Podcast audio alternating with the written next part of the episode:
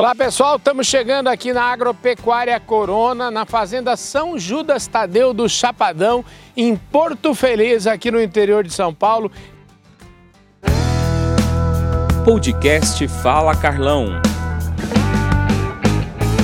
E hoje eu vou ter a honra de bater uma prosa extraordinária com um grande amigo, Amilcar Farid Yamin, o homem que criou a Duchas Corona, o homem que criou a Agropecuária Corona, o empresário maravilhoso. Amilcar, que maravilha te ver. É... Você não muda, você está igualzinho lá em 1990, quando eu te conheci. Tudo bem? Tudo bem, Carlão. A gente aqui está num encontro histórico aqui, porque nossa história a Public e a Agrocorona, em todas as raças que nós criamos, foi teve sua importância aí com a nossa parceria. Pois é. Carlão, uma inteligência da comunicação e que foi fundamental para divulgar nosso trabalho e até criar mais valor. Parabéns, seu Carlão. Parabéns para você.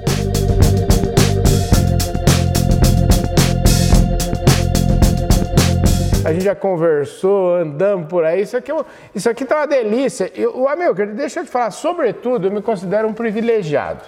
Privilegiado pelo seguinte: eu me lembro como se fosse agora, como se fosse hoje, a primeira vez que o José Eduardo Prata Carvalho me convidou e falou assim: Carlão, eu tenho uma reunião com o seu Amilcar da Corona e eu quero que você vá lá comigo para conhecê-lo. E, enfim, ele vai fazer um grande leilão de gado holandês e ele está é, precisando, quer, quer ir lá, vamos lá, vamos. Eu lembro como se fosse hoje. Foi o Ado, é? Foi o Ado. O Ado me levou. Querido Ado. Querido Ado me levou lá na agropecuária, lá na, na Duchas Corona.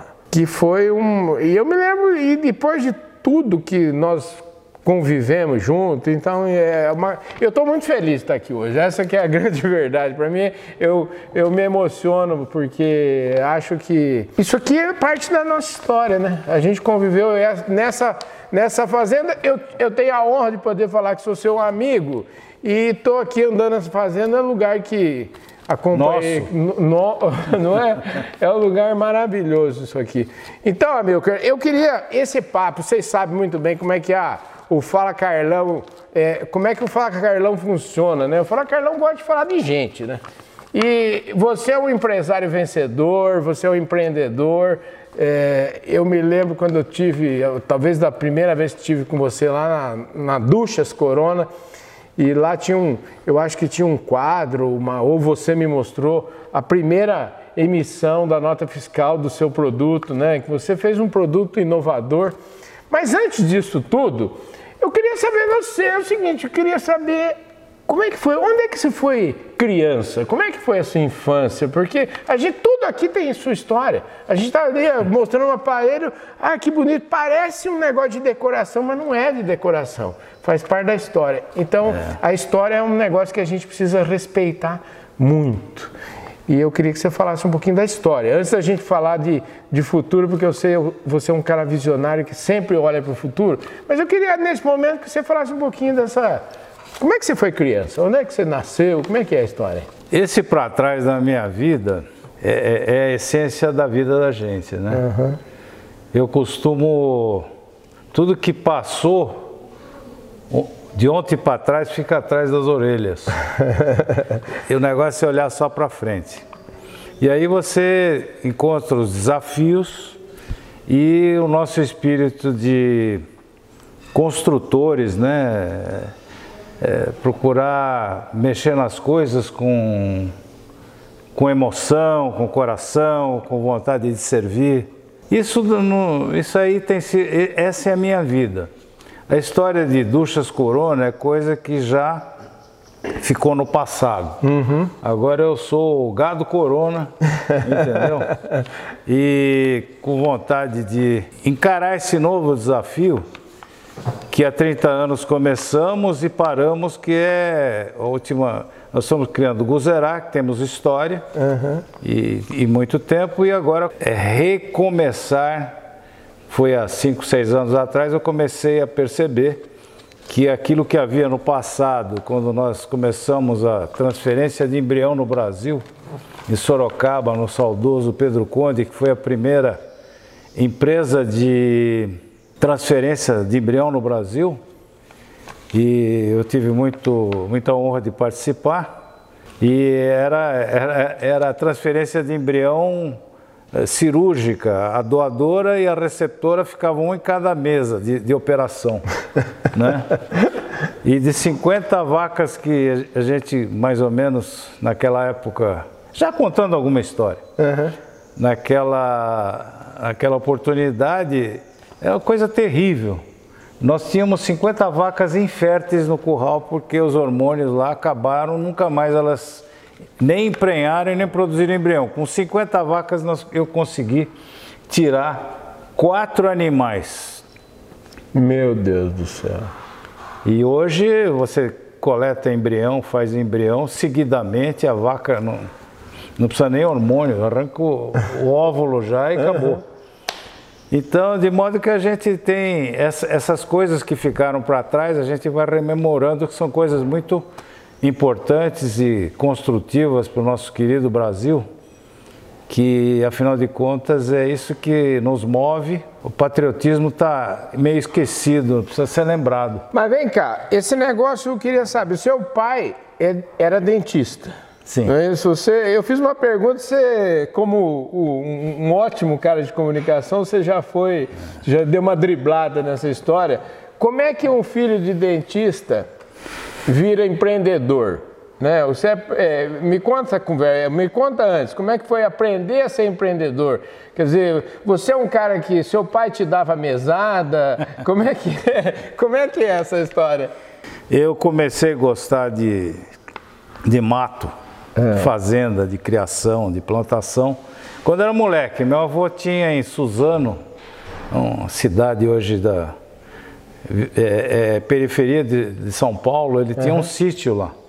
Ah. Então eu tinha lá cavalo, charrete, limão, abacate, enfim, todas essas coisas e plantação de uva só para consumo da família. Uhum. E foi lá que eu já, já peguei, peguei o veneno do chão, né? Uhum. Isso aí entrou no meu sangue e a vida me levou a ser industrial. Quando era moleque eu queria ser gerente de fazenda ou então médico. Mas a vida foi andando e meu pai era dentista e, e tem até uma tomada aqui do, do aparelho que ele uhum. usava para tratar dente do, do, de fazendas em Goiás.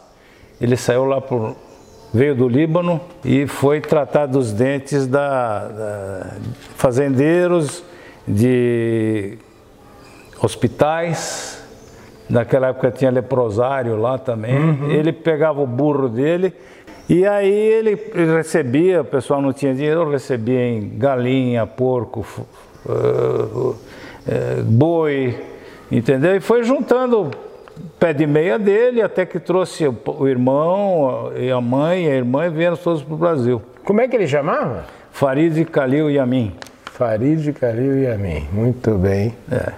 E, e, esse camarada era um filósofo, um patriota, né? Da terra dele, veio para cá, falou: filho, isso aqui é o, é o manancial do mundo naquela época já. Né? Quer dizer então que foi ele que te ensinou o valor ah, do o é. valor do, do verde é. amarelo, o valor do o valor do patriotismo. Desde pequeno ele ele, ele era escoteiro no Líbano uhum. antes de vir para o Brasil, ter estudado lá. E tem muito esse sentimento de, de, de, de servir, servir, de escoteiro. Então ele era um patriota danado e ficou com duas nacionalidades. Ele amava o Brasil como amava o Líbano. Né? Uhum. Né?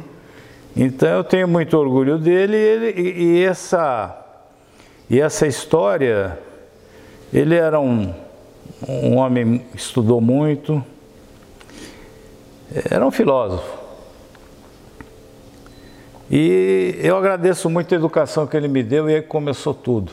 Ele nunca me deu uma moeda. Eu vendia os irmãos da chácara do meu avô para comprar bala na esquina. Entendeu? Entendi. E, e assim eu comecei a negociar. E tinha cinema lá. E seu avô paterno, seu- eh, ele é seu avô paterno? Pa- Materno. Materno, materno. É, ele já era. Ele já era estabelecido na 25 de março, né? Tinha Entendi. loja de Casimira. Ó, É. E, e minha mãe conheceu meu pai no Brasil e Aham. casaram. Falava que eu- ele não me dava dinheiro, então eu tinha que arrumar meu dinheiro para fim de semana, seis, sete anos. Tinha cinema perto, a gente podia sair de casa, não tinha bandido, né? E ia, e eu não tinha dinheiro para o cinema. Meu pai, pai, ele nem respondia. Dinheiro, eu nem pedia porque não era, não era, não era minha praia, nem a dele. não tava, no, não tava na mesa essa conversa. E foi uma grande lição de vida. Hoje eu xingava meu pai naquela época, moderadamente. Né? O seu pai, Achava como é, ruim, Como é. é. que ele chamava o seu pai? Farid, Farid e a mim. Farid e a mim também. É. E com esse negócio aí, eu aprendi a me virar sozinho na vida. Mas você... Eu, eu vendia limão, Aham. depois eu fiz uma caixinha de engraxate, fui no barbeiro lá para engraxar sapato. Depois meu pai achava ruim, ele quebrava aquele troço lá, aí eu inventei carrinho de rolemã, ia na feira perguntar para as madames, escuta, quer, dona, quer que eu leve para essa casa? e levava, muitas vezes ganhava uma banana, e eu queria uma moedinha para ir no cinema no fim de semana, comer uma queijadinha, um treco lá. E muitas delas diziam: Obrigado, meu filho, Deus lhe pague. E eu assim, senhora, obrigado. E, pff, levava os trecos da feira para ela, não ganhava nada também. Mas é assim que é a vida. Você acerta aqui, erra ali, é uma grande lição de vida. É verdade. Quem faz, o que faz o homem é a carência, a busca da dificuldade, e assim veio tudo. Eu, aos 19 anos, fundei a, a minha indústria, que foi fundadora até cinco anos atrás. Não é?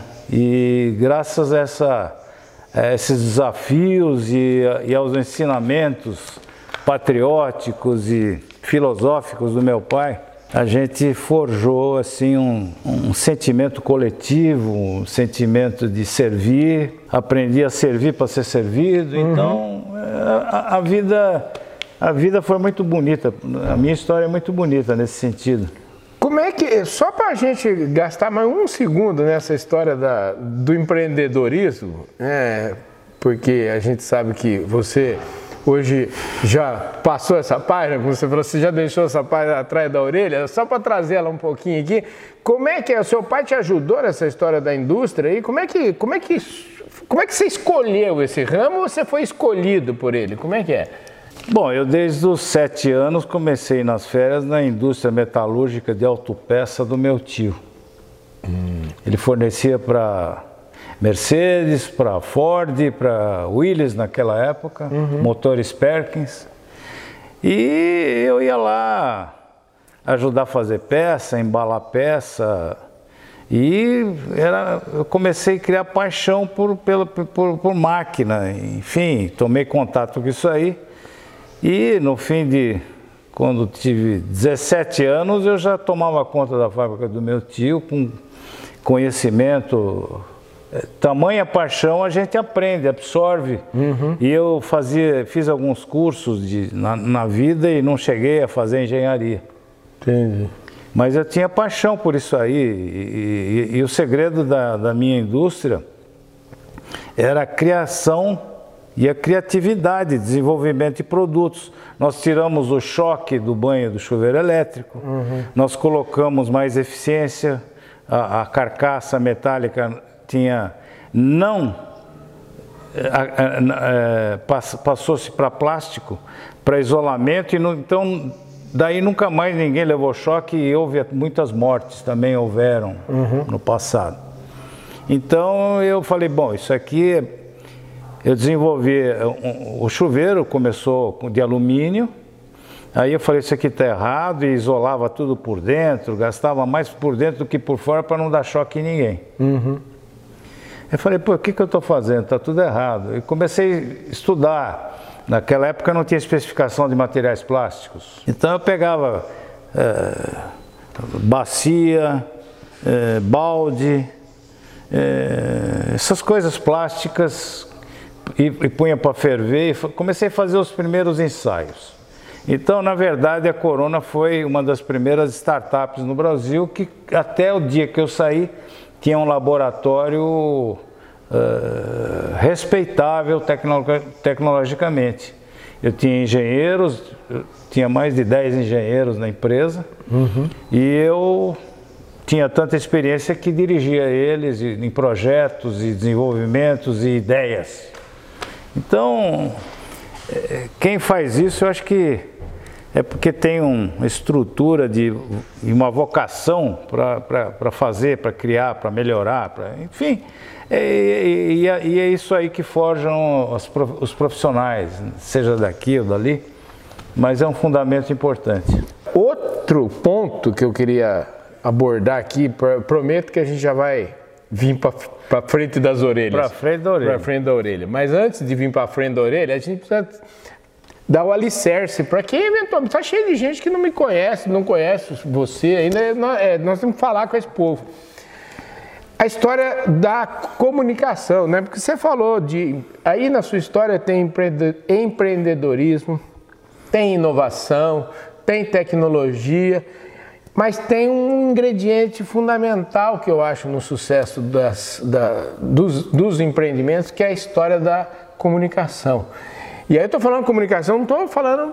Eu, nem nasci ainda nesse, nessa história, você já era o cara da comunicação. Eu queria saber o seguinte: como é que é? Porque a corona, eu as pessoas da minha idade, eh, um pouco menos, um pouco mais, toda vez que eu falo de duchas corona, a pessoa já sai cantando, duchas corona, um banho de alegria no mundo de água quente. Então é o seguinte, você já logo, essa história da comunicação, você percebeu isso, você já tinha isso em mente que era o ingrediente que poderia fazer a diferença no seu negócio? Olha, a história da vida de uma pessoa, como tantas que houveram, é, é forjada em, em, em, mundo real. Você tem, você tem um elemento, você conseguiu, você tem que divulgar. Isso aí, naquela época começou, Silvio Santos ainda não era dono de televisão, ele começou no Baú da Felicidade, uhum. eu trocava chuveiro e ele fazia propaganda. E teve a, agência na época, Marcels Publicidade, do meu amigo José Carlos Fará, que já é falecido, uhum que, que foi toda essa história, a história da inovação, da ginástica, da cachoeira, da natureza. Isso aí eu aprendi do meu pai. Meu pai fazia ginástica todo dia, ensinava é. a gente. E, e hoje está em moda, né? Hoje está na. Isso é saúde, está todo mundo certo. Está todo mundo certo, não tem nenhum problema com isso, né? Escuta, e, e, e foi um sucesso. Que ano foi isso, Amilcar? Você lembra? Eu fundei a empresa em 1962. 62.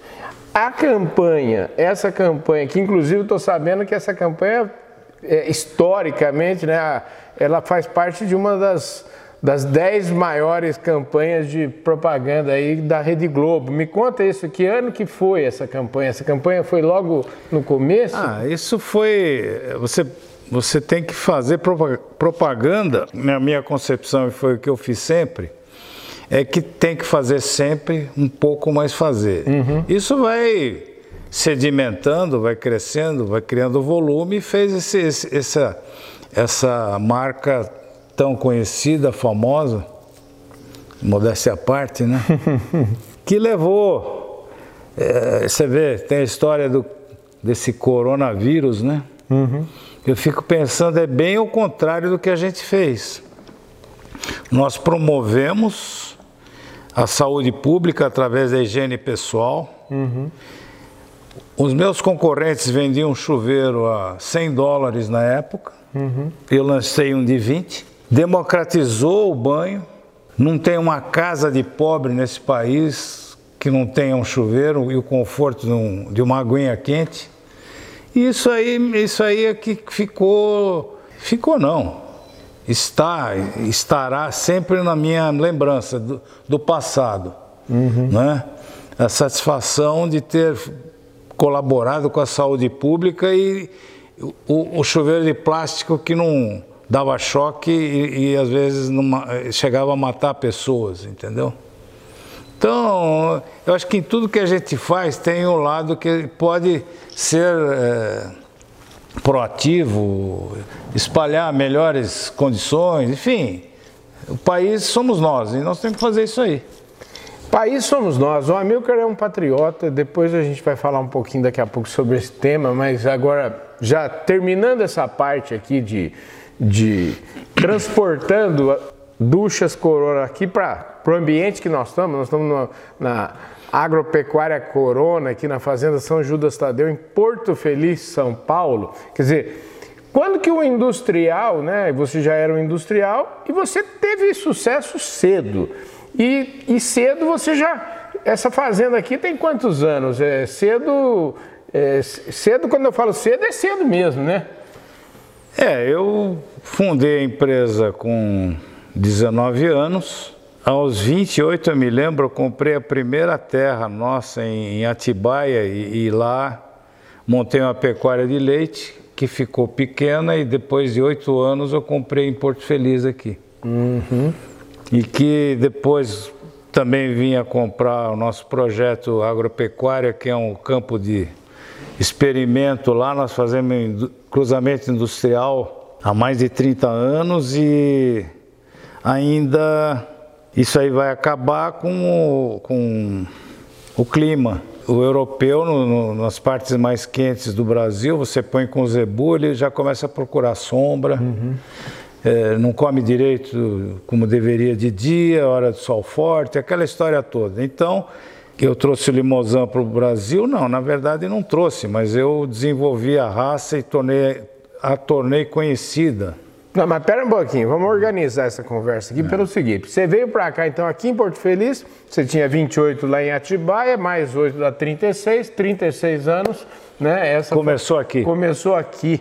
Mas na verdade eh, já estamos falando então de uma agropecuária corona completa este ano aqui, 2021, 50 anos. Então, seleção. De seleção, de seleção, 50 anos de seleção. E aí agora então a gente sai do industrial da vou chamar do industrial da indústria para o industrial da, essa alma industri, de industrial, você, sempre levou ela por todo lugar que você foi, né? Então, é, industrial é um empresário, né? Pois é. Quando você fala de, de fazenda, você já, é, quando eu te conheci, você já era, você já era o Amilcar e a mim do gado holandês, do, do maior criador de pardo suíço do mundo, sucesso total de gado holandês, vermelho e branco, preto e branco. Então, foi nessa época que você já estava, vamos dizer, concluindo essa fase. Essa fase do gado de leite já estava ficando para para trás da orelha. Você é um cara muito inquieto, né? Você fala, chega, chega num lugar e fala, bom, não dá mais para ir para cá, você, vamos, vamos arrumar outro, outro desafio. Como é que é isso? Começou com leite, que foi uma. Tirei leite 25 anos, produção aqui, a produtividade era alta, uhum. chegamos até a usar aqui naquela época, o box eletrônico com colares para as vacas uhum. é, é, comerem a ração dosada de acordo com a produção delas. Foi a primeira evolução que teve no, na, na, no arraçoamento do, do, do, gado de leite. Enfim, é, o, o agronegócio está virando empresa já há muito tempo. Uhum. A pecuária de leite já evoluiu muito. A pecuária de corte ainda, graças a Deus, tem muito desafio e eu estou contente de participar disso aí. Na verdade é o seguinte, você está buscando, sempre buscando um campo onde tem muito serviço para fazer, essa que é a verdade, né? Para a gente trocar em miúdo, né? Precisa ter muito, tem muito serviço para fazer. É, a história de trabalhar na indústria e você ter que ferver os negócios, porque a indústria de plástico tinha os plásticos da época que eram poucos, ver se o chuveiro não derretia, né? é, isso aí, isso aí tornou sempre um, um hábito na minha vida. Eu gosto de desafio. Pois é. E o leite eu deixei do leite porque quando o produto que sustentava a fazenda era é, vender genética, um dia passou a ser subproduto e o leite passou a ser produto. Aí eu vi que aquilo lá não dava e parei e comprei a fazenda no Pará e comecei a criar gado de corte que até hoje a turma que cria gado de corte é, sustenta e criou a família inteira. Então é um ramo interessante. Porque por dinheiro e perder como no leite, eu não estava mais disposto a, a, passar por isso. Olha, eu tenho amigo que fala assim, o leite, mas o leite é tão apaixonante, é tão desafiador, né, que é, eu tenho casos de gente que acabou com o leite e fala assim, no dia que saiu as vacas, eu chorava, mas eu, foi, era um negócio que, que não, eu não aguentava mais. Mas enfim, mas o, então assim, já deixando para trás que ele foi maior, um dos maiores criadores de holandês do mundo, maior criador de pardo suíço do mundo, né? É, e deixando essa, essa história aí, você há 30, 30 anos atrás, você começou a fazer um, um Nelore e aí deu uma, uma brecada, aí você foi. É, foi botar teste de. trouxe tudo quanto é limousin da França, o que tinha de melhor na Europa para cá. Você, você fez essa, essa fazenda do Pará. Foi uma, um campo de, de prova muito grande para você. Eu queria que você falasse um pouquinho dessa. Pois é, a raça Limousin na época, a gente fez um convênio lá com a associação, depois de tê-la experimentado junto com outros europeus soltando bois no Pará e vendo o que, que produzia. Uhum.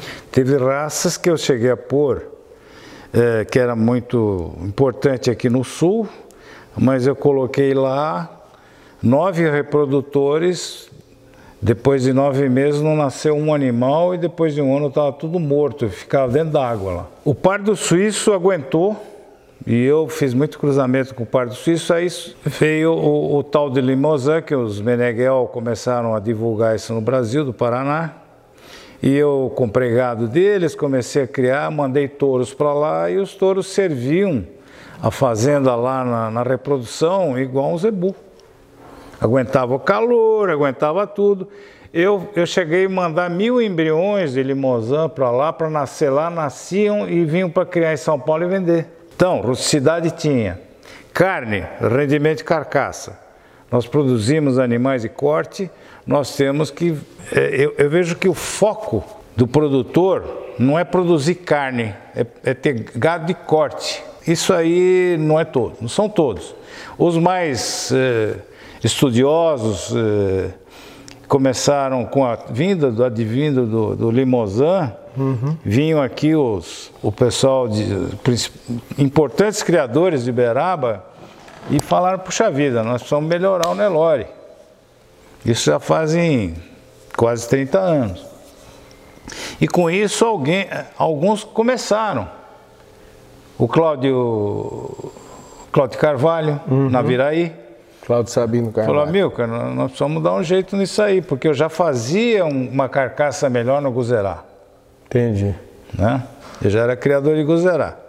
Bom, para resumir a história, nós precisamos melhorar. Tudo é feito já, a tecnologia está chegando, já está tendo chegando no produtor lá do gado comercial, que, que é as avaliações dos touros, e tem touros muito bons aí no mercado. E a gente é, como começou há, sete anos, eu comecei a criar o Nelore de novo, porque na uhum. época não, não, não, deu certo, era um gado muito ainda para desenvolver e uhum. tal. Eu não sei se eu cheguei a falar, mas eh, eu tirei embriões aqui, uma vaca deu 10 embriões, nasceram 10 animais diferentes. Falei, vou parar porque a raça não está fixada ainda. Entendi. E o que, que aconteceu de lá para cá?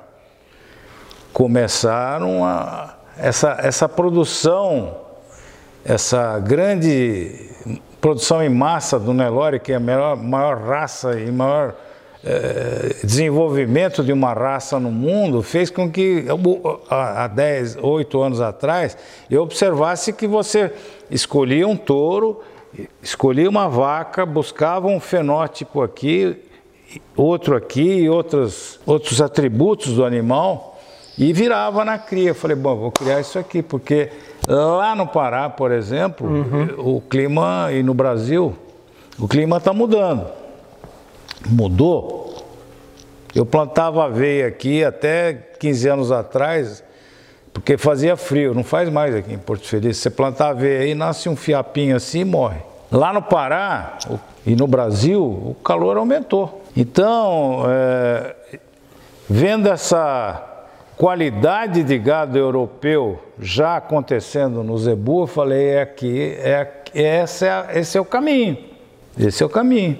Vamos fazer o europeu aqui e só falta chegar a 70% como o Limousin chegou de rendimento de carcaça, mas nós já estamos chegando a 60%. Pois é. Não é? Então, viva o Brasil e essa pecuária que é imbatível e é uma raça que, juntando-se ao, quando quiser fazer cruzamento industrial, dá uma heterose, dá um tapa de leite, de ganho de peso. Eu estou pondo agora o Guzerá na Nelore lá e parando com Limousin. Entendi. Porque o resultado está sendo o mesmo. Os pesos são maiores do que o gado comercial. Lá eu não crio, eu, eu só faço cria, não, não recrio nem engordo, eu vendo uhum. bezerros e, e fêmeas é, com 5 anos, entendeu? Pra e agora, agora que eu entendi, esse negócio que você falou que você parou há quanto tempo? Cinco anos, né? Que você deixou a indústria para trás.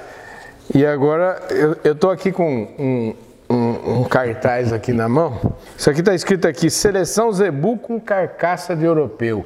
Aqui tem muita história por trás desse assunto aqui, né? Porque eu falo assim, só essa, essa frase, eu, eu gosto muito de, de coisas que são que encontram base na realidade, são verdadeiras, né? São, são, são coisas que a gente quase que assim dá para a gente aparpar, né? Então é esse negócio aqui, seleção zebu com carcaça de europeu, é, que a Agrocorona está colocando, realmente você tem razão, né? Lor mudou muito, muito, muito nos últimos anos. E você está de olho nisso e agora você vai, você é. vai acelerar esse processo. E, e aí, nós, né? nós sentimos aqui com a compra de animais de criadores importantes aí, que já são, eu, eu chamo de empresários da pecuária. Isso é uma empresa, é, isso é um produto e nós temos que melhorar ele e fazer a nossa linha de produção, produzir, trocar cepas de genética com outros criadores. Uhum. Uma coisa que era diferente, o clima era diferente, a realidade era outra está mudando e isso aí para o Brasil é fundamental, porque é um gado, é, é uma carne que fundamentalmente é produzida no pasto. Isso em lugar nenhum do mundo pode. A Austrália está secando, enfim, daqui a pouco, se não cuidar da, da natureza aqui, vai virar deserto também. Isso a gente vê, eu tenho visto através dos anos, que o clima mudou. Então precisa, tomar, precisa se tomar uma providência, isso é real. Quem fala é, quem nega isso aí não, não tem conhecimento da realidade. Né? E você de olho nessa realidade, então agora você está, vamos dizer, focadinho, né? Focado nesse Nelore, né? O que que, que, se tivesse que descrever esse Nelore, como é que seria esse? Como é que é esse Nelore que você está? É muito simples. É um bicho que tem que ter aptidão de criação uhum. e aptidão industrial o rendimento da carcaça, a carne precisa aumentar, não é gordura. Gordura é colesterol para o homem sedentário. Por isso que eu trouxe Limousin há 35 anos atrás. É uma, é uma carne que tem muito pouca gordura, ele, ele chega a ter é, 72% chegou a ter na França rendimento de carne limpa. O, o Amilcar, nessa história do Nelore, você começou aí já a dar umas pistas e eu lembrei do seguinte. Eu lembrei que pô, lá atrás, e você me ensinou isso, eu, eu, você me, me ensinou muitas coisas. E uma das coisas que você me ensinou é que eu lembro do conceito do, do guarda-roupa, né, gente? Do, o Amilcar sempre me falava o seguinte: o gado precisa ser um. É igual aquele aquele cabide lá que você pendura no guarda-roupa. Então, quanto mais largo ele for, né, é mais amplo, mais carne cabe. E aí a gente criou um conceito que a gente chamava assim, conceito LL Corona, né, que era o longos, animais longos e largos, em todos os seus fundamentos. Então eu quero, eu quero resgatar Isso esse conceito. no Limousin, que é... é uma raça que é, é, a expressão maior de uma carcaça. Pois é. No mundo. Mas agora, quando você traz esse aos 50 anos de, de, de seleção da corona, né? Vocês vão ver aí na tela a logomarca dos 50 anos. E você traz esse conceito da seleção zebu com carcaça de europeu. Eu lembrei na hora desse assunto, né? Que é.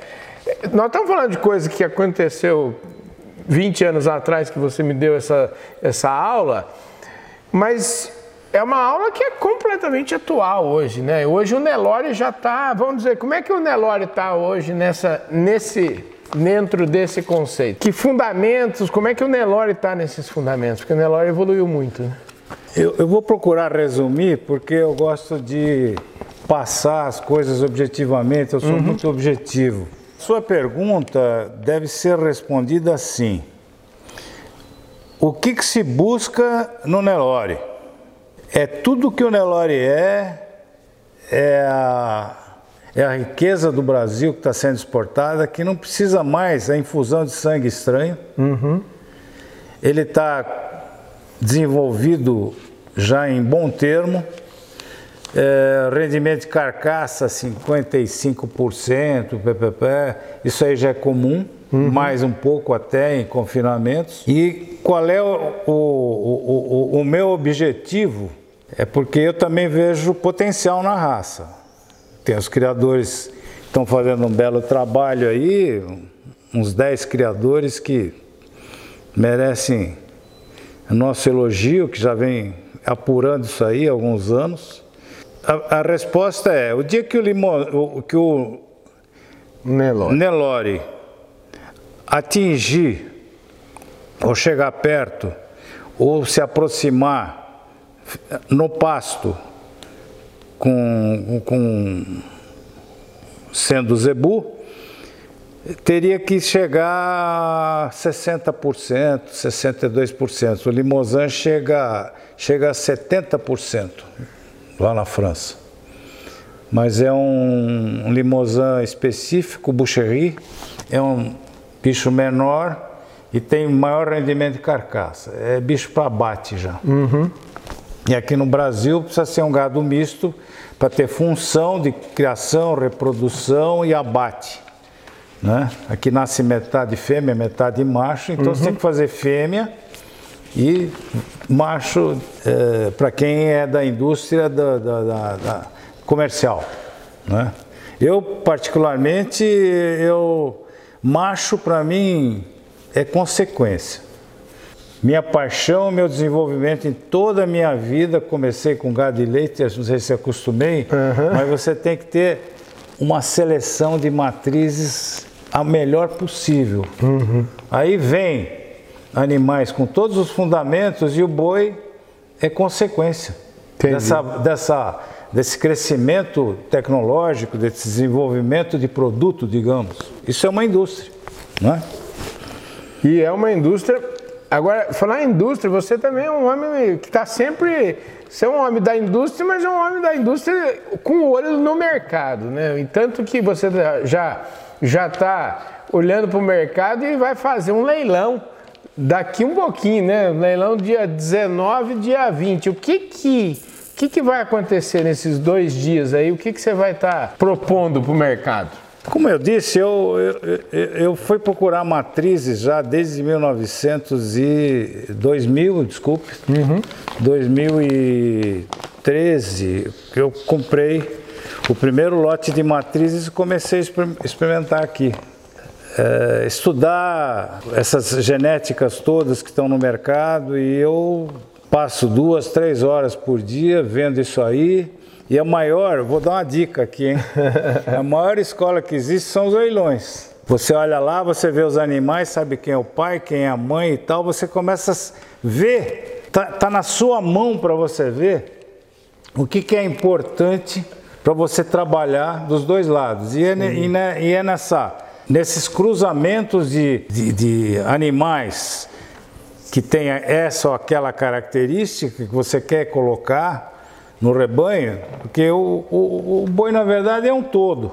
Uhum. Eu costumo dizer que o boi é posterior, olho muito linha de dorso, área de lombo, é, a fêmea também nessa genética, porque eu olho a fêmea, o macho uhum. acontece. Entendi. Você tem que buscar cepas diferentes, né? Então eu eu de certa forma sou um carona aí, mas já está nascendo coisas aqui que nós estamos começando a usar, que é a nossa genética. Mas estamos experimentando. Eu, eu, tem todos os testes genômicos, essa história toda, eu gosto, mas eu, eu, não gosto de computador, não gosto de muita coisa. Eu pego os dados, olho os, os números. Tá... Minha paixão é, é ver o produto, analisar e fazer a engenharia do produto e a arquitetura do produto. O animal tem que ser mais pesado, mas não perder a sua beleza. Isso aí é que dá motivação para nós que selecionamos. Você falou um negócio importante, né? Você está de olho e tal, mas você está de olho mesmo é na realidade, no que está acontecendo no, no, é. no, no, pasto. E aí, falando é, Se uma... tiver pressa, vai para o porco que rende 90%, sei lá, entendeu? Mas nós temos que trabalhar esse material cê, cê nobre, que é a carne bovina. Você falou tudo. Se tiver pressa, não é. Se tiver pressa, não é seleção o seu negócio. Agora, você. A, ah, eu tenho muita pressa. Você tem Por isso pressa, que eu estudo muito. Você tem pressa, estuda muito. E eu queria saber como é que fica. E, e, e se é uma preocupação com, disso, você tem preocupação se isso não está mais na, na mesa? Você já falou, deu uma pista aí da questão da beleza. E eu queria saber, da, porque tem uma outra questão. O Nelore é o Nelore porque o bezerrinho nasce pequeno, as tetas são pequenas, ele é funcional, ele já nasce pulando e vai se cria. Né? O Nelore é o Nelore por conta dessa funcionalidade, eu diria. Mas isso não vai mudar, não isso, deve mudar. Isso não pode. E, e, e eu, você está falando que não, não vai mudar, não pode mudar. Tem que ficar atento, não pode criar ficar... touros pois é. que dão bezerro de 50 quilos. O, o, o melhor, o bezerro que se cria melhor é aquele que nasce com 30 quilos e tal. Acima disso, ele sai na frente no peso Aí sofreu a mãe, sofreu o bezerro, passa dois meses, os outros já estão igual, três meses já está na frente. Esse negócio de bicho grande é, é bom para os olhos e para o apetite, né?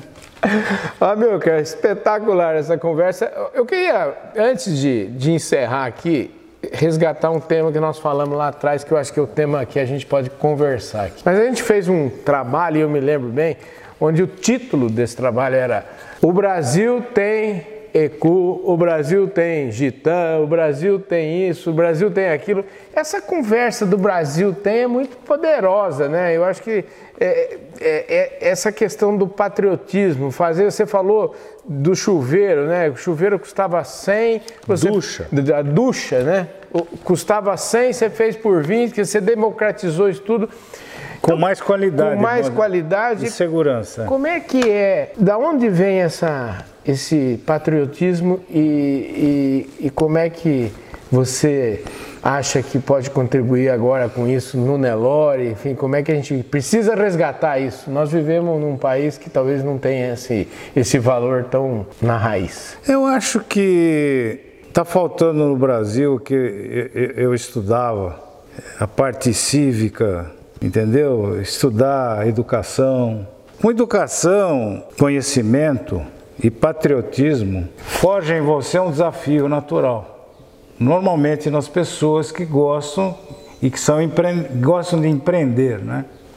Então, é, patriotismo com desafio é revolucionário.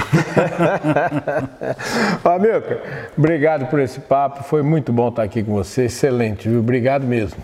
Você sabe que você mora no meu coração. Obrigado. Nós fomos colega de criação de giro, eu comprei uma das vacas mais importantes desse país, que fez nove filhas que deram acima de 8 mil quilos na primeira cria, que foi a festa. Pois é. Comprei a festa e fiz a festa com a tua vaca.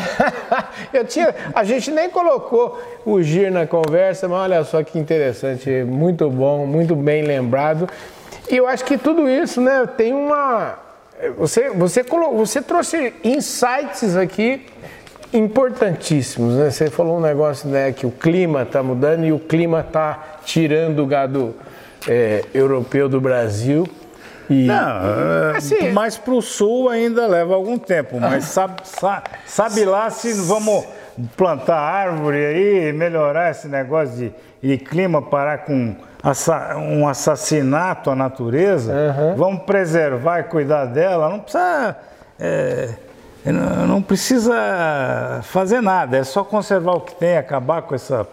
Agora, o, o Amilcar, só para a gente fechar, então é o seguinte: você falou do gir, né? Que é um gado leiteiro. O zebu é uma dádiva para o Brasil, não é não? Foi a melhor coisa que os mineiros fizeram para o Brasil, trazer o zebu da Europa. Isso é, isso é sábio, é fundamental. Mas eles são mais, Trazer... eles são mais acomodados, então deixa a gente crescer um pouquinho, entendeu? Como é que é? Trazer o zebu da Índia, né? O zebu da Índia. Olha, é um isso aí, isso aí é... eles foram em busca do tesouro, encontraram, trouxeram e a história do Brasil, da carne do mundo, uhum. se escreve aí. aí. Começou aí a história. Agora, para falar um pouco do giro, eu desisti do giro porque enquanto eu tinha 20 cabeças, tava, comprava as matrizes como a sua, uhum. para produzir embriões de animais de alta produção, eu fiquei muito triste que eu tive que parar de criar porque uhum. é, é uma raça muito. É muito muito antiga e tem na, na, na, genética dele um negócio que eu não suporto. É, é tirar leite com o bezerro do lado, senão não dá leite. É, sabia. Então eu falei, olha gente, eu amo vocês, tinha vaquinhas maravilhosas, retornei ao leite, que isso aí é um vício, é, um, é uma droga que é só experimentar, gosta. Mas eu desisti por causa disso. Então veio a bênção do GIR com o holandês, para fazer a girolanda que é imbatível em produção, em rusticidade, fertilidade, tudo aquilo que se busca. Então, como tá, o mercado está bem servido e eu não queria mais ver bezerro subindo no latão de leite, falei, é. para com isso aí. Soltei tudo no pasto. Mas aí, até nisso também, né, para ter o, o, o, o girolando top, precisa ter sempre holandês top e precisa ter sempre giro top ou você acha que não ah, precisa mais? Então, isso aí, vamos, vamos fazer uma coisa assim, muito democrática, né? Eu acho que os pequenos tem 10 vacas, 15 vacas, é o animal ideal. Ele, ele produz mais leite com menos custo de ração. Uhum. Isso eu constatei. Então, é um animal importante para os pequenos produtores terem essa raça em, em melhor e extrema qualidade para poder servir essa essa genética de giro que é milenar e é do Guzerá. O Nelore nós estamos melhorando da Índia e vai passar tudo, porque ele tem, uma, tem um espaço danado, ele responde a, a, a, na seleção aos desafios e mostra que cada geração vem melhorando. Então nós podemos esperar que vamos ter um limosão lá daqui 20 anos, 30, não sei, se é de interesse, de valor de produto, mas já melhorando para 60%, não precisa mais que isso. Show de bola, hein? Barbaridade. Olha só que bela entrevista. Vocês adoraram, né? Fala a verdade. Esse programa ficou um espetáculo, mas é por causa dos amigos, né? Um amigo como um amigo que ele inaugura, vou dizer, amigo, que você inaugurou uma, um novo formato de Fala Carlão especial de sábado, viu? Eu quero te agradecer imensamente, viu? É, mas precisa deixar o. descansar sábado, para fazer de segunda a sexta. Ô, gente, um abração para todos vocês. Valeu, gente. Fui. Beijão para todos vocês. Valeu.